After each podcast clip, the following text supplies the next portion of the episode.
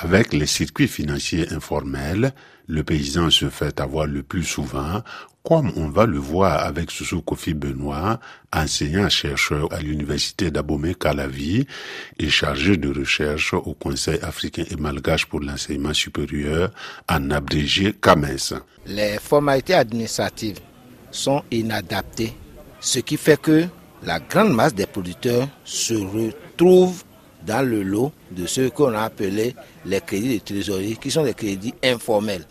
Les tontines, plus que ça, c'est qu'il y a des gens qui, dans le contexte béninois, utilisent le système de 1000 francs, tu 1000 francs. Je vous prête 1000 francs, vous me remboursez 2000. 1000 francs tu 1000 francs, voilà une jolie formule derrière laquelle se cachent plusieurs choses qui étranglent l'agriculteur. Vous prenez l'engagement que si, pendant la campagne cotonnière, vous n'arrivez pas à rembourser les 2000 francs, alors vous engagez votre culture vivrière et les recettes qui sont issues de ça vont servir à rembourser. Si malgré tout, vous n'arrivez toujours pas à rembourser, ou vous avez remboursé à 1600, ça veut dire qu'il reste 400 francs. Les 400 francs qui restent sont rééchelonnés pour l'année prochaine. Et vous payez 800 francs. Vous calculez, ça fait 2400, alors que vous n'avez reçu en réalité que 1000 francs. Lorsque le paysan est enfermé dans ce circuit, il est clair que quelle que soit sa superficie de production, il serait toujours un paysan endetté. Le mécanisme est réellement pervers. Dès le début de la campagne agricole, j'emprunte à un taux usuraire de 100%.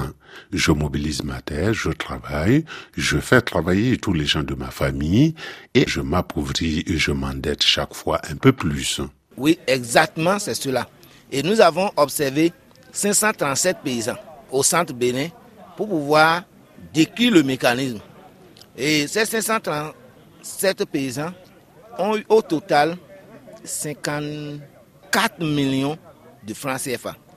Mais dix mois après, puisque le cycle de production, ce n'est pas un an, dix mois après, ces paysans ont été obligés de payer 104 millions le plus alarmant dans cette affaire, c'est que ce n'est pas seulement le seul Bénin qui est concerné, mais pratiquement tous les pays de la zone cotonnière d'Afrique. Il est donc plus qu'urgent et impératif d'œuvrer pour l'adoption de nouveaux mécanismes de financement.